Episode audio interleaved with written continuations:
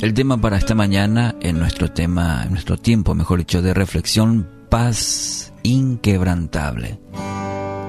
¿Por qué tienen tanto miedo? Dijo Jesús a sus discípulos. ¿Todavía no tienen fe? Ellos estaban espantados y se decían unos a otros, ¿quién es este que hasta el viento y el mar le obedecen?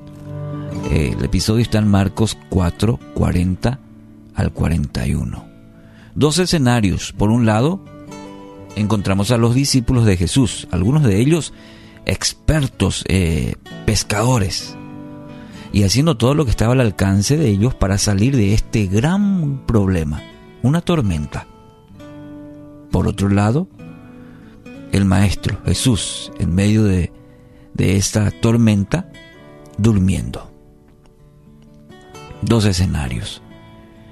Bueno, las tormentas, eh, siempre lo relacionamos también a la vida, que enfrentamos las tormentas de la vida. Aquí en este episodio, en este relato, era una tormenta, sí, un acontecimiento natural, pero de igual manera nos ilustra también muy bien, estando Jesús con sus discípulos. Las tormentas nos muestran muchas veces la inutilidad, limitaciones y la incapacidad de aquello que creíamos ya dominar. Y menciono esto, por ejemplo, por el tema de, de estos pescadores que conocían el mar, eh, era el rubro de ellos, por decirlo de alguna manera. Pero las tormentas también de la vida nos quitan el orgullo, la autosuficiencia y siempre nos dirigen hacia Jesús, como aquellos discípulos Muchas veces nosotros también cuestionamos a Dios. Parece que está ausente en medio de nuestras tormentas. El problema no eran los vientos, el agua que quizás entraba en la canoa. El problema era la falta de fe de ellos. Y Jesús los reprende. ¿Todavía no tienen fe?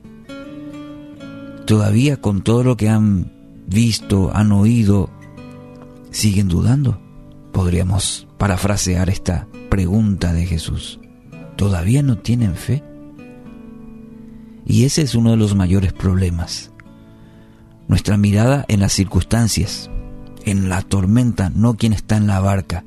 Aún puede estar durmiendo, pareciera ausente, pero ¿quién es el que está en la barca? Pero el problema es nuestra mirada en las circunstancias el problema somos nosotros. Hemos perdido la fe. O nuestra fe es tan pequeña que en medio de la tormenta, como los discípulos, nos desesperamos. Nos invade el temor, la angustia, y creemos que vamos a perecer, que ya no hay salida. Amigos, el miedo mutila el poder de la fe. Jesús quería que entendieran que pudieran aprender y sobre todo que vivieran, vivieran en el plano de la fe.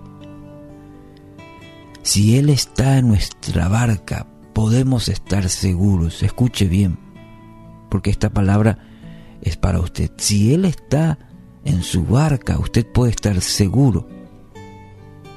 Y Dios quiere justamente eso, asegurarse que aprendamos esta lección, a confiar en Él, si decimos que Él es nuestro Salvador y Señor, Él está entonces en nuestra barca. Le hemos invitado en la barca en nuestra vida.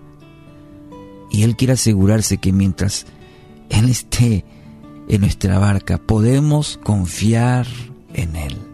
Debemos confiar en Él. Si Él le dijo a sus discípulos, en este relato, si usted lee todo el contexto, va a encontrar que al iniciar este episodio Él le dice, pasemos del otro lado. ¿Por qué es importante esta frase?